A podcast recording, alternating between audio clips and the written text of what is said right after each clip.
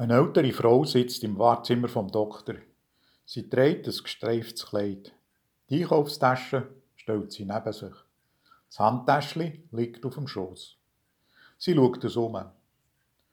Plötzlich redet sie ihren Nachbar an. Und nach ein paar Minuten weiss das ganze Wartezimmer, welche Leiden das die Frau hat und in was für Verhältnisse sie lebt. Verschiedene Krankheitsgeschichten werden da aufgetischt Dabei hat ihr Nachbar doch ruhig in seinem Buch lesen. Die Tür geht auf. Und ein junger Mann mit kurz geschorenen Haaren, Jeansjacke und Lederstiefel kommt rein. Ohne zu grüßen, knallt er seine Sporttasche auf den Stuhl, steckt Kopfhörer von seinem Walkman in die Ohren und streckt ungeniert seine Beine aus. Da sitzt auch noch eine junge Frau. Eine pflegte Erscheinung. Sie blättert in der Illustrierten, die sie mitgebracht hat.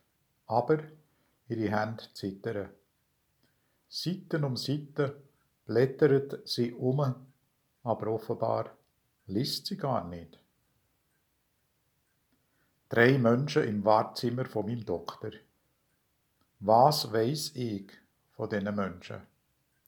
Von der Frau, wo ohne Unterbruch schwätzt, wo meine Nerven strapaziert. Was weiß ich vom jungen Mann mit seinem Macho-Verhalten? Was weiß ich von der ängstlichen jungen Frau? Sehen wir sie richtig, die Menschen, wo man doch manchmal nur flüchtig begegnen? Versteckt sich hinter den nervenaufreibenden Durchrednern nicht unbewältigte Erfahrung, vielleicht sogar Sorgen umeinander sind?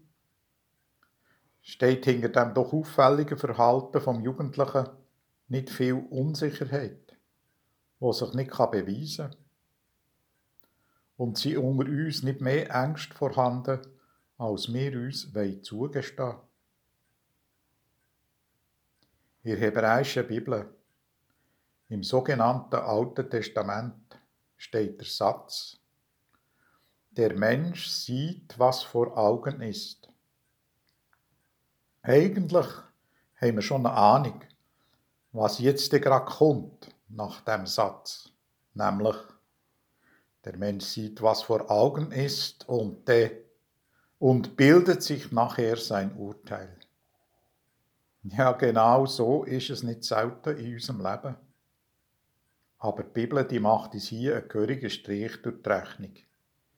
Es heißt nämlich, der Mensch sieht, was vor Augen ist, der Herr aber sieht das Herz an. Das könnte bedeuten, der andere, die andere annehmen mit der Innen- und Aussenseite, weil es Gott genau so macht. Das ist gut zu wissen. Stefan Bieri, freischaffender Pfarrer vor im Holz.